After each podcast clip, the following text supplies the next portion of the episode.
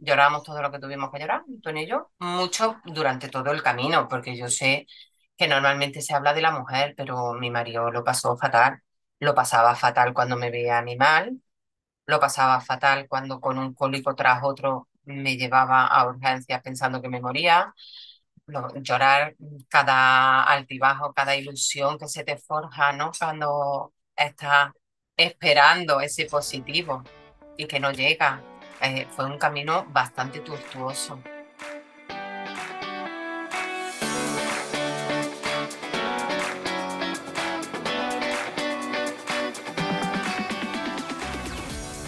Bienvenida a F de Fertilidad. He creado este programa para que tú y yo podamos escuchar diferentes historias contadas en primera persona sobre la salud sexual y reproductiva de las mujeres y las diferentes formas de crear una familia.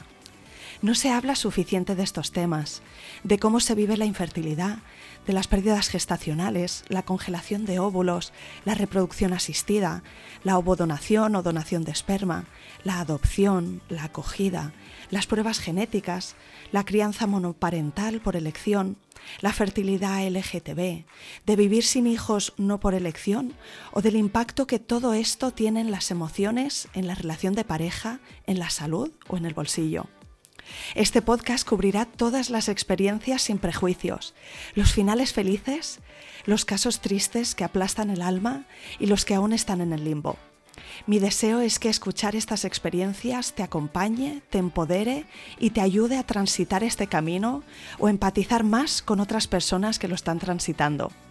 Yo soy Isa, tu anfitriona, y te doy las gracias por estar aquí. No estás sola. Bienvenida.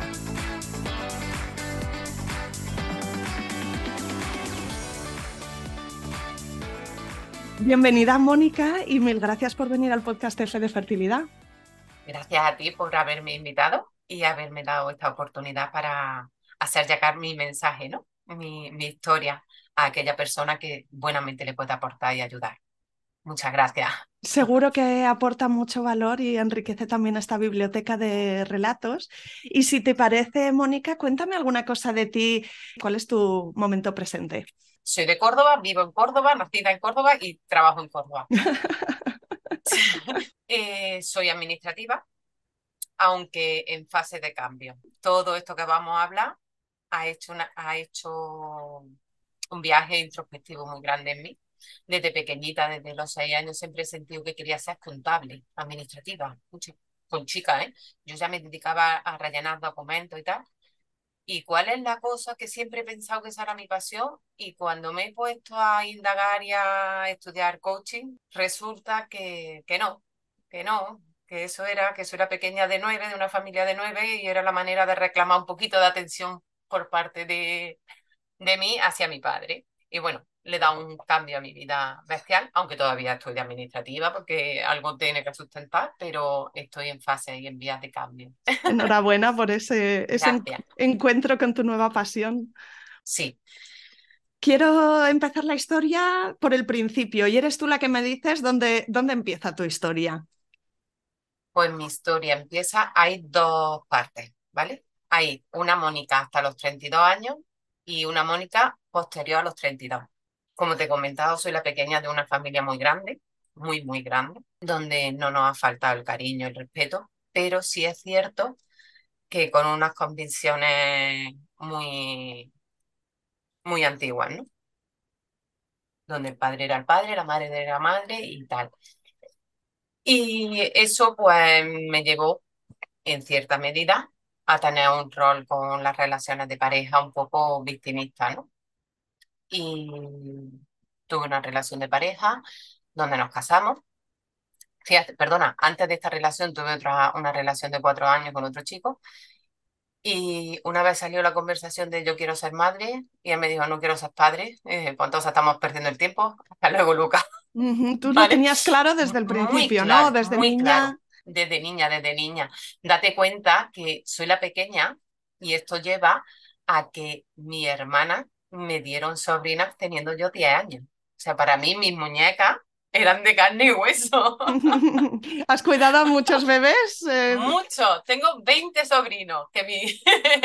sí.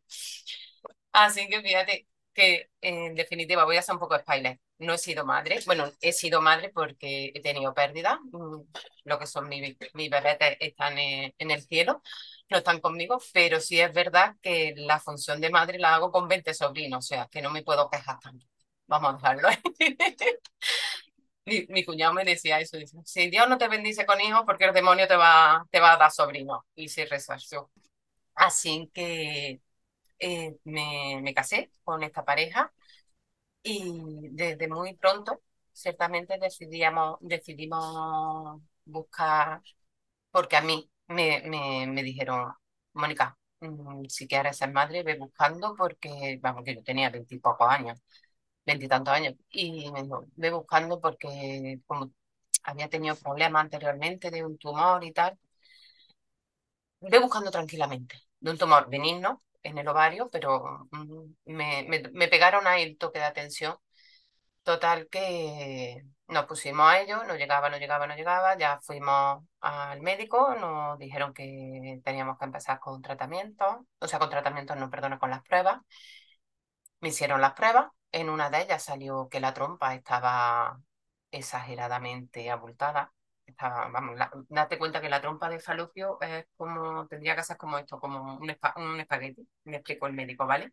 Y yo tenía, pues, una butifarra. Entonces, esa inflamación, esa, esa inflamación, ese agrandamiento me la tuvieron que ver en quirófano. A mí cuando me metieron en quirófano no me dijeron para qué me metían. Mi médico me conocía, ¿vale? Sabía que en aquel momento si me dice que lo que iba buscando era un, un cáncer, pensaba que podía ser cáncer. Si me lo dice, entro ya derrotada. Pero como no me lo dijo, pues yo entré llorando por, por la incertidumbre, pero bien. Y cuando salí de quirófano me dijo, Mónica, tengo dos noticias, una buena y una mala. ¿Cuál quieres primera? Le dije, pues mira, la, la mala, o sea, perdona, la buena, y así apaleará un poquito la mala. Me dijo, pues la buena es que hemos entrado pensando que había cáncer y no hay cáncer. Y yo ya la mala ni la escuché. ¿Qué quieres que te diga? Hablando en plata. Sí, es, ¿era tu mayor preocupación en ese momento? No, yo desconocía que iban buscando eso. Yo mi mayor preocupación era realmente que tuviera algún problema que no me permitiera ser madre. Pero frente una noticia a otra, la supervivencia pues siempre gana, ¿no? La, la pirámide de, de, de Maslow pues ahí hizo aparición. Y la mala era pues eso, que si quería ser mamá tenía que ser por tratamiento de fertilidad. Que luego no fue tan así, pero bueno, la cuestión, en aquel momento eso fue lo que se vio y empezamos con los tratamientos de fertilidad. Tengo la, la, la, pregunta de si estaban afectadas las dos trompas o era de un lado. Una de ellas. Pero sin embargo la otra mmm, decía que también estaba un poco. Luego me, al cabo del tiempo, cuando me volvieron, me tuvieron que volver a operar, me han tenido que operar en, en cinco ocasiones. Eh, me dijo mi doctor, Mónica, la trompa derecha la tienes completamente normal y totalmente. Él me dijo que la tenía atrofiada, pero en, al tiempo pues me dijo que no. Total, que me dieron paso a los tratamientos de fertilidad. Pasó, pasaron mucho tiempo hasta que conseguimos que la Seguridad Social nos hiciera un tratamiento. El médico perdía los informes, nos hicieron las pruebas como cuatro o cinco veces, hasta que llegó esta y ya llegó mi hermana y dijo, mira, mi hermana nunca, le saca la sangre que quiera, pero el quirófano no me la vuelve a meter, así que dame los papeles, que lo llevo porque ella estaba trabajando en archivo del hospital. Dijo, esta, esta vez no se te pierde, me la da, que vengo yo directamente. Y entonces ahí ya nos pasaron. Pero es verdad que en ese trayecto, en ese camino, nuestra relación se desgastó muchísimo, tanto que el día que nos pusiera, a los siete días de ponernos los embriones, el que era mi pareja dijo, mmm, me quiero divorciar. No lo dijo tan, tan alegremente, ¿no? Eh, a él le dio un ataque de pánico, lo de, pues cuando ya vio que podía ser inminente, le dio un ataque de miedo, pero yo ya ahí te digo, mmm, me cerré, en el momento ese tuve hemorragia, perdí todo, y no solamente perdí la ilusión de ser madre, sino que se me cayó toda, todo el castillo de naipes que tenía, mi matrimonio, todo. Yo me quedé ¡fua! Y esto es lo que decías que ocurrió con 31 años. Con 31 años, efectivamente. Mm, siendo una mujer súper joven, ya habías pasado por varias cosas muy duras. Sí, ahí sí. Bueno, pero ¿sabes qué pasa? Que entré en una noche de oscura, muy oscura del alma, en la que precisé ayuda, mucha ayuda, por parte de psiquiatría, porque tú darte cuenta que ese tratamiento yo llevaba cuarenta y tantos días hormonándome y de buena primera se me cayó todo a los pies y yo tuve un desbarajuste químico bestial perdido, vamos. Necesité ayuda de Mel, me ayudó, lo conseguí, después pasé por psicología, pero claro, eh, ellos me ayudaron a ser la misma mujer que yo era antes de todo esto y se lo agradezco en el alma. Pero yo ya no quería ser esa mujer. Además, es lo que te digo, me dio puertas, me dio el empuje, me dio la motivación para decir, nunca más, no quiero más un tipo de relación en mi vida así, quiero cambiarlo. Y después de volver a ser yo, ya te comento, el psiquiatra hizo su trabajo, el psicólogo hizo el suyo, contraté a una coach para que me ayudara y en él le dije, quiero el victimismo fuera de mi vida, quiero la responsabilidad, quiero ser una mujer nueva. Me dijo, vamos a tener que trabajar mucho, vamos a tener que romper cimientos desde que naciste, de lo que has estado viviendo, adelante. Y un año y medio después de tratamiento, con la ave fénix resurgí, siendo una mujer completamente distinta, sinceramente. Conocí a Antonio, al que es mi actual pareja, lo más maravilloso que he conocido en mi vida, como hombre, como persona y como cualquier faceta que tenga en su vida. Y desde el primer momento yo lo tenía muy claro porque cierto es que yo ya había hablado con, con el hospital y el médico me dijo, Mónica, si tú quieres, yo te lo hago como madre soltera. Tú tienes el expediente aquí. Lo desvinculamos de tu anterior pareja y tú lo tienes aquí. Iba a hacérmelo en enero, pero en noviembre se me pasó este hombre por, por mi vida y ya me dijo, espérame, ¿no? pues sí. Sí, así que él también lo tenía claro desde el principio.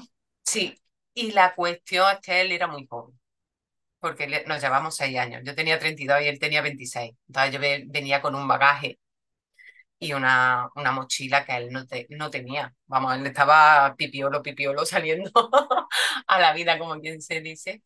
A los dos años ya sí nos pusimos en búsqueda. Ya yo entré en los 34 y le dije, ya, mm, te he esperado, ya tenemos que... Y nos pusimos. Y cuando llegamos al, a fertilidad, que fue rápido porque mi expediente ya estaba allí, yo era nada más que reactivarlo con una nueva pareja. Pero no había, en, en, tu caso, ¿había alguna posibilidad de quedarte embarazada con esa otra trompa que tenías sana o lo tenías como muy descartado? No lo sabía, vale. muy descartado. Yo no, en esos momentos no, no, a mí me habían dicho que no, que solamente era por tratamiento de fertilidad. Entonces yo cuando llegué allí, y bueno, pues allí los doctores valoran que lo mejor para ese hidrosalping es implantarme un, un ESURE. No sé si saben lo que es. No, lo he oído nunca, no. Un método anticonceptivo. Además, de forma permanente, o sea, una vez que te lo pones, ya no te lo pueden quitar.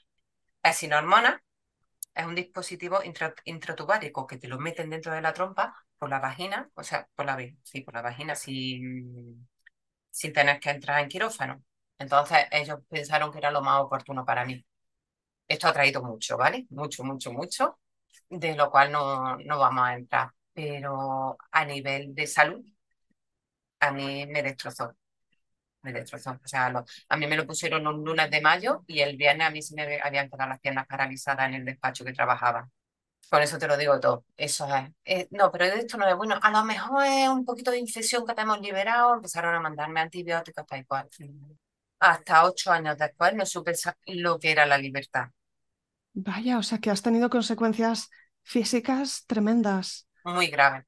Al final de todo esto, creo que fue por una intoxicación de metales porque eh, a todo esto yo sigo haciéndome mis tratamientos de fertilidad y yo sigo con mi mentalidad empoderada de lo voy a conseguir, lo voy a conseguir.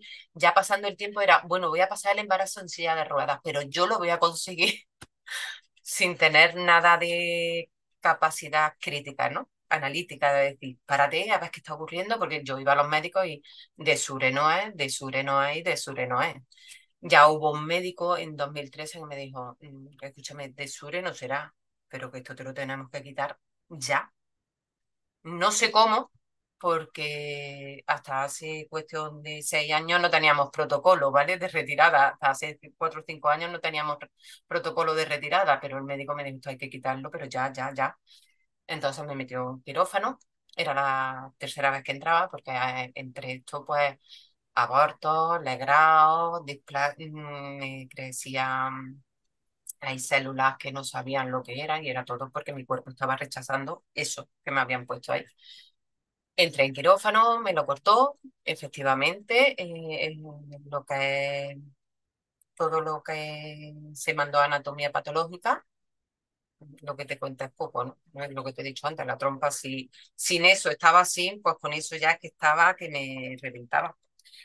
Me dio un poquito de alivio, sinceramente, porque si antes los efectos eran 30 días, mes a mes, ahora pues era cuando iba a pasar con la regla, cuando estaba ovulando, así que por lo menos 10 días, 12 días tenía de tregua de sentirme sana, ¿vale? Entre comillas, porque mm, el tema digestivo, entre a que me retiraran la vesícula de urgencia, mm, no absorbía ningún micronutriente ni nada, ni nutriente ni micronutriente. Eso me acarreó muchísimo toda la intoxicación de metales. Y ya en 2016 me dijo, Mónica, todo esto haciéndome tratamiento de fertilidad. Yo no me permitía llorar, era vamos a conseguirlo, vamos a conseguirlo. Ya una amiga mía, que es Tamara, luego te hablaré de ella, me dijo, Mónica, por favor, permítete llorar, permítete sacar. Pues ya este, este médico me dijo, Mónica, ¿por qué no lo intentamos por donación de óvulos? Vaya a ser que, claro, anemia, anemia, claro, si a ti no te está llegando nada, las anemias y todo lo que tú tienes, es posible que esos óvulos tampoco tengan la fuerza. Me costó mucho, mucho. Mi marido sí lo vio muy fácil de decir, venga, vamos a por ello. Yo no lo vi tan fácil, me costó, renunciar a mi genética y cuando dije vamos para adelante, eh, además que me acordaré toda la vida, un 30 de agosto, el día 2 de septiembre de mi cumpleaños y fue el último día que pude disfrutar de mi madre. A lo, le dio al día siguiente un ictus y se nos fue a lo que el día 16, gracias. Pero ahí se me frenó. Todo lo que había trabajado para mm, superar el tema de la genética, como al perder a mi madre, eso, se me frenó. Tuve que volver a trabajarlo y al final dijimos, venga, para adelante. Me quedé embarazada y ese tratamiento lo viví con mucha angustia. Ahora te voy a hablar de ese tema, pero ahora con otras cosillas. Me quedé embarazada, fue la mayor ilusión de mi vida. Yo ya mm, certificado que íbamos para adelante, lo dijimos a la familia, en un principio dijimos que no, vaya a ser que sí, verdad, igual. Dijimos, se han estado con nosotros en las malas, tienen que saberlo, vamos para adelante. Lo perdimos.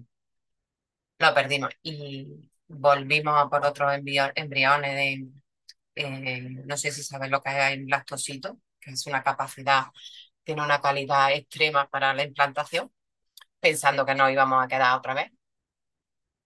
Y no nos quedamos. Y en ese impasse, ¿vale? El tema de Sure iba avanzando, se, ya se conoció de que ya estaba dando problemas, ya existía la plataforma libre de Sure, ya a mí me abrigaron en esa plataforma sacado una, maravilla, una maravillosa amiga, muy importante, muy importante. Siempre estaré tremendamente agradecida a Susana Vázquez, que es la, la que arrancó y la que mm, hemos luchado junto a ella para conseguir el protocolo y retirar del mercado, pero no a nivel europeo, a nivel mundial. A nivel mundial hemos retirado el, se, se ha retirado el, el ESURE del mercado. ¿Y los, los, efectos secundarios que tú tenías eran similares a los que tenían otras mujeres o, había un poco de todo tipo de cuadros? Todas, todas, todas. Mm, digestivos, caída de pelo, de dientes, eh, dolores articulares, musculares. A mí me decía mi jefe, pero tía, que eres muy joven, va a venir un día con la muleta en la mano derecha y otro en la mano izquierda, que es que eres muy joven. Y yo decía, ¿y qué le hago si es que no puedo andar? Es que no podía andar. Isa, es que era tremendo. Otra compañera mía, compañera mía del tema de Sure, que ella le habían dejado restos, que ella le habían dejado restos, que ella no mm, tenía que notar alguna mejora y ella no notaba mejora, y efectivamente, y fue cuando entraron, le quitaron el útero y tenían, se había mm, roto lo que era el Sure y se le había migrado a otra zona. Ya se empezó a investigar y a ver que eso se migraba. Bueno, había compañeras que se lo han retirado hasta cerca del corazón eso no es algo que el cuerpo lo entienda como biológico. Entonces, el órgano te dice, esto lo quiero fuera de mi vida, lo, lo quiero fuera de mí, entonces lo va expulsando. Y yo soy testigo de ello.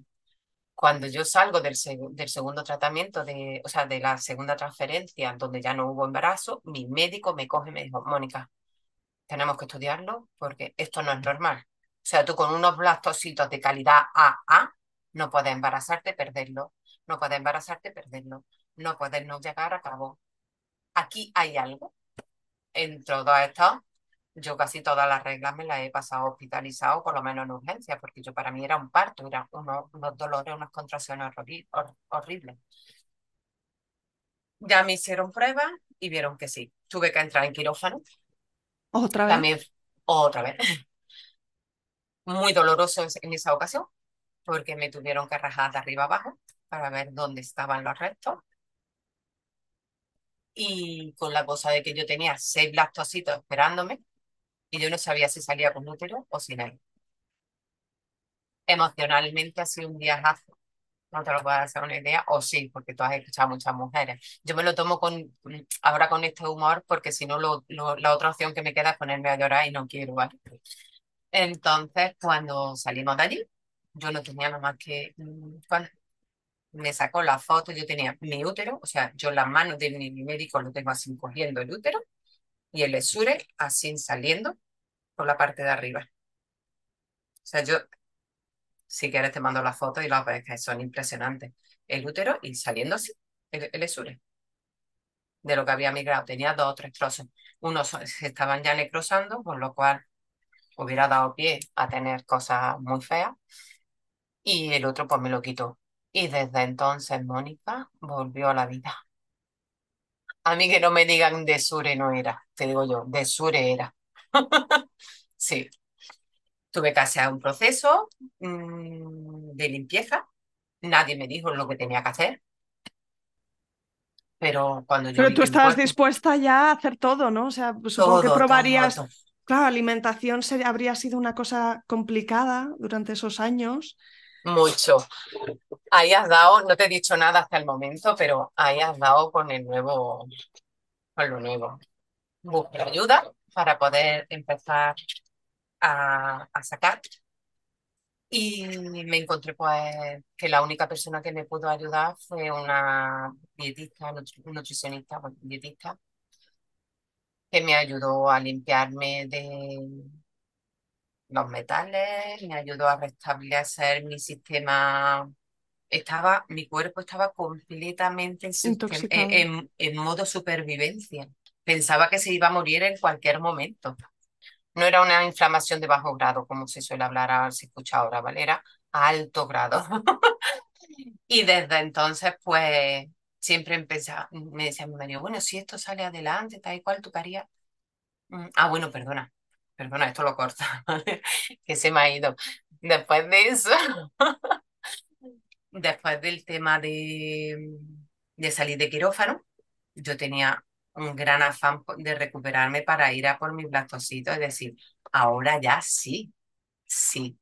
Pues cuando aquello sucedió, llamamos a la clínica para que lo dejo, para coordinarlo. ¿Y seguías con la seguridad social o en este momento ya habías tenido que pasar a la privada? Nosotros todo lo que ganábamos, todo, era para los tratamientos de fertilidad. De hecho, ni nos habíamos casado para no tener ese gasto. Cuando este, el tratamiento nos costó unos 10.000 euros. 10.000, 10.000 y pico el último, ¿vale? Porque era por donación de óvulos y tal. Ahí ya nos llegamos a, endeudar bastante. Y cuando fuimos por los embriones y nos dijeron literales, tal cual te lo voy a decir, me llamaron un viernes a las 2 de la tarde diciéndome, Mónica Pedraza, sí, mira, te llamamos de, de que los embrioncitos se han muerto. ¿Perdón? Sí, que al descongelarse se han muerto. Bueno, ¿qué ha ocurrido? Yo, el drama, me, ahí me pudo el drama, sinceramente ya te llamará tu médica, yo soy de laboratorio, no te puedo decir más, ya te llamará tu médica para informarte. Un viernes a las 2 de la tarde me llamaron un lunes a las 9 de la noche. No te puedes imaginar la situación tan agónica de ese fin de semana. Qué, qué, mal planteada esa llamada, ¿no? O sea... Muy. Yo ya me quedo tranquila de que te lo he dicho, ya pasa tú lo que tengas que pasar. Exacto, qué horror. Sí. La chica no tenía, no tuvo mucho tacto, la verdad. También entiendo que la chica entendería que la médica me llamaría esa tarde. Inmediato, quizás sí. No lo hicieron. Y bueno, pedimos una cita con él, nos recibió el director. En, la, en conclusión, que si queríamos volverlo a intentar, pasáramos otra vez por caja. Y yo le dije, mira, yo quiero ser madre, pero ser madre conlleva una responsabilidad. Y cuanto menos ponerle un plato de comida a mis hijos. No, ya no más. Lloramos todo lo que tuvimos que llorar, Antonio y yo, mucho durante todo el camino, porque yo sé que normalmente se habla de la mujer, pero mi marido lo pasó fatal. Lo pasaba fatal cuando me veía animal, lo pasaba fatal cuando con un cólico tras otro me llevaba a urgencias pensando que me moría. llorar cada altibajo, cada ilusión que se te forja, ¿no? Cuando estás esperando ese positivo y que no llega. Eh, fue un camino bastante tortuoso. Y es toda una realidad que a veces la decisión de parar pues es económica. Es económica, pero es que nos deberían de informar de las consecuencias que todo esto trae, tantas hormonas, tantas cosas, y no ser ni tan siquiera económica, sino ser humana. A mí no me dieron nada más que la opción de ser madre por tratamiento de fertilidad. En ningún momento te ponen soporte psicológico. Te hablo ni en la privada ni en la pública. Me parece algo tremendo porque yo sinceramente, porque había traído un trabajo anterior con respecto a la relación anterior, saber dónde, por el proceso de psicología y de coaching, me había hecho muy fuerte a preguntas duras, a preguntas de confrontación, a preguntas donde te, te, te, reestructuran todo el mensaje, ¿no? Y yo esas conversaciones incómodas mm, las he tenido con mi marido. O sea, yo recuerdo salir de allí de la clínica y decir, Antonio, que yo no quiero, no quiero. Tú me estás diciendo, bueno, mm, lo intentamos. Te estoy diciendo que no, que si hay una posibilidad de que mi hijo sea down, pues ya por edad, ya por otras cosas. Tú me estás diciendo que es algo que a ti te, te dolería y que optarías por perder ese embarazo. Yo te digo que yo no me voy a poner, me voy a exponer a perder ese embarazo. Conclusión, no lo intentamos más, no corremos ese riesgo. O sea, la naturaleza me está diciendo que no es nuestro camino. O sea, que no hemos venido a esta vida a ser padres de esa forma. Ya está han sido muy chocantes, conversaciones muy chocantes con mi marido. Máxime cuando mm, él es de tragar, de tragar, de tragar, al punto de que a los tres meses de suceder esto, enfermó con una mielitis idiopática, o sea, un infarto medular que no se quedó en silla de ruedas porque Dios no quiso.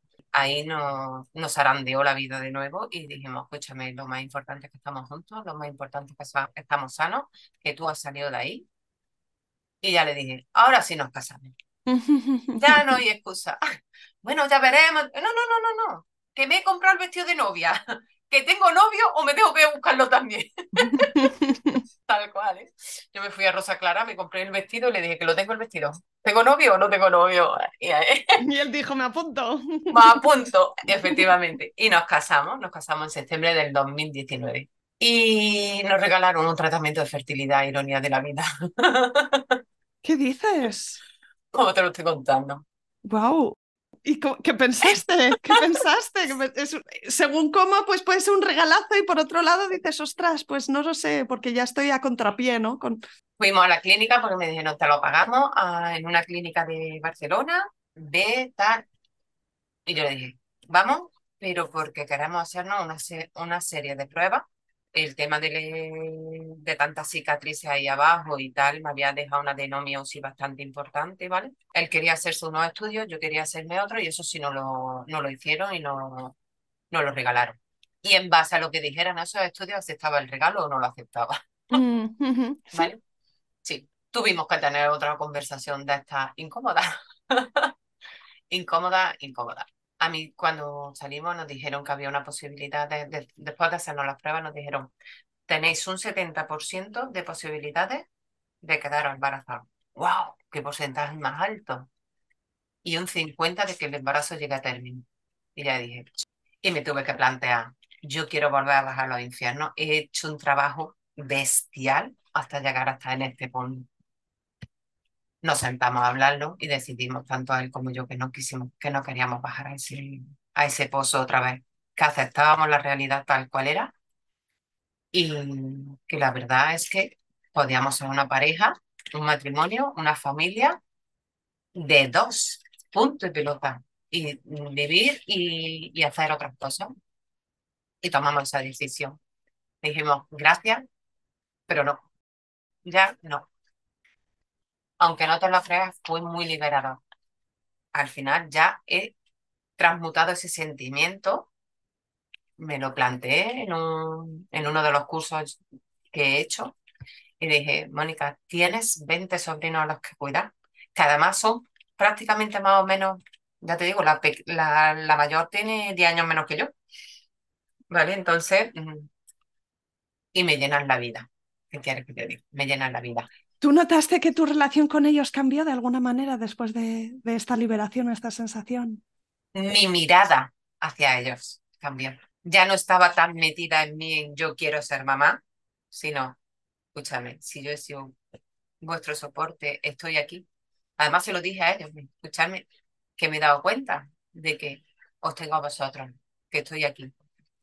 Y la verdad que me demandan, me demandan de tita, no sé tita, mm, tita, ¿me acompañas? Tita, viene a comprar conmigo, tita, ¿qué puedo hacer? Tita, tal. Y la verdad que me llena. Me llena porque además me dejan mi espacio, que es algo que no tienen los padres. Eso me he dado cuenta y al final pues aprende, aprende a vivirlo. Pero te tienes que hacer muchas preguntas. ¿Qué he sacado de esto? Una de las cosas que me dejó el sur ha sido una sensibilidad bastante importante química, electromagnética. Me... Entonces, algo precioso que he sacado de ello, al margen de el factor humano, ¿vale? El saber escuchar a mi cuerpo, de no escucharlo nada porque era voy a conseguir ser madre, me daba igual pasarlo en una silla de ruedas, imagínate qué burra, ¿eh? Ese empuje, esa cosa a decir, escúchame, monta, que si te duele la cabeza, ¿por qué? Vamos a tirar, es por la alimentación. Se me caía una de las cosas que me pasaba es que la boca se me despellejaba. ¿Esto porque He ido a otorrino, he ido a alergólogo, he ido a, todos los médicos, al dentista, a la dermatóloga, a todos, a todos. Y nadie sabía darme... Y un día buscando, es verdad que le había dicho mi marido siempre, bueno, si algún día tienes tema de indemnizaciones o tienes tal, ¿qué harías? Estudiar. ¿Y qué estudiaría? No sabía el qué. Y buscando, buscando, encontré un curso de macrobiótica alimentación macrobiótica. Me enamoré. Ya no se me cae el cielo la boca. He conseguido restablecer toda mi salud, toda, toda mi salud. Descanso estupendamente, mm, aún estando ya en menopausia. Mm, he recuperado toda mi salud. Entonces, eh, hice coaching porque creo que a mí me ayudó muchísimo. Estoy montando, pues eso, el poder ayudar desde ese punto, desde la alimentación, desde el coaching, a tomar conciencia. Cuando una mujer dice, voy a, quiero ser madre, vale, se encuentra con impedimentos, da igual. Cuando te dicen que tienes un problema para concebir, empiezas a cuidarte. Cuando estás con tu pareja y las dos partes deciden dar el paso, empezáis a cuidaros y no solamente a nivel físico, sino psicológico, ¿vale? A tomar decisiones hacer, que sean asertivas. Cuando ya has comenzado y te encuentras con los obstáculos, cuando decides ignorarlos, como yo hice, ¿vale? Yo seguía y seguía. Estoy haciendo ahí como desde mi experiencia, poder ayudar, ¿vale? Desde mi experiencia y de la de mi amiga. He dicho que he sacado muchas amistades, muchas en el factor humano. Y desde la alimentación podemos conseguir muchísimo, muchísimo. O sea, yo he descubierto un mundo con la macrobiótica y ahora que estoy estudiando el superior de dietética, un mundo. Todo esto lo hablamos en unas mesas de debate que presentamos. Yo ahí voy como testimonio, ¿vale? En las mesas de debate no voy con mi proyecto, voy con, como testimonio real de lo que Tamara Cosano vivió. Tamara Cosano es una compañera de, de aquí de, la conocí cuando empezamos con los tratamientos en, en el hospital público, el público. Ella tiene un bagaje distinto completamente al mío, con unas repercusiones completamente distintas, y ella la deja plasmada en este libro, en historias de una fin y alguna más. Entonces, por casualidad, este libro le cayó en manos de Elena Cañete, una psicóloga de aquí de Córdoba. Tiene un currículum extenso, no, extensísimo. Es una maravilla. Y se puso en contacto con ella, le dijo, quiero ser partícipe de esto. Entonces, desde el primer día que presentó el libro, la acompañamos y montamos una mesa de debate para llegar, hacer llegar un mensaje reivindicando el apoyo psicológico a, las mamás, o sea, a las mamás. Cuando empezamos con estos tratamientos, cuando hay una pérdida neonatal, esa, ese apoyo, yo lo he vivido con Tamara y no sé al día de hoy, pero en su momento dejaba muy brillante la ausencia de, en ese aspecto. Y son proyectos que me llevan muy al día a día a vivir con muchísima ilusión. Wow, Mónica, pues mm, antes de despedirnos, sí, eso. de dónde? Sí, eso, eh, cuéntame lo último Instagram, En Instagram me pueden encontrar como arroba Mónica Pedraza bajo coach o en el correo electrónico Mónica Pedraza bajo coach arroba hotmail.com. ¿Algún otro mensaje que quieras compartir antes de despedirnos? Estoy tremendamente agradecida. Tengo que aceptar que no he conseguido tener bebé, haber sido madre. Es que sí he sido madre, no quiero renunciar a, no sé, a decir que no he sido madre porque aunque no estén conmigo, yo lo he tenido dentro de mí, ¿no? Entonces no me gusta decir que no he sido madre, sino que no se ha materializado ¿no? en esta vida. Al día de hoy lo veo con agradecimiento, muy, muy agradecida.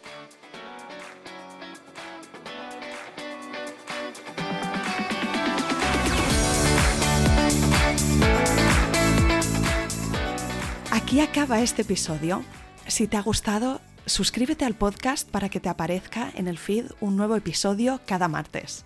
Encontrarás una amplia biblioteca de relatos de otras mujeres y de algún hombre que han transitado o están transitando el camino de la fertilidad. Gracias por acompañarme. Espero que este programa te ayude. Y te puedo pedir un favor, ayúdame tú también a mí a que este recurso llegue más lejos recomendándoles F de fertilidad a tus amigas o amigos. Y por supuesto, no dejes de escribirme, me encantará saber de ti, quién eres, por qué escuchas este programa o si te ha ayudado. Mi email es isa.planetaparto.es o en Instagram la cuenta F de Fertilidad Podcast. Cuídate mucho, nos vemos la semana que viene.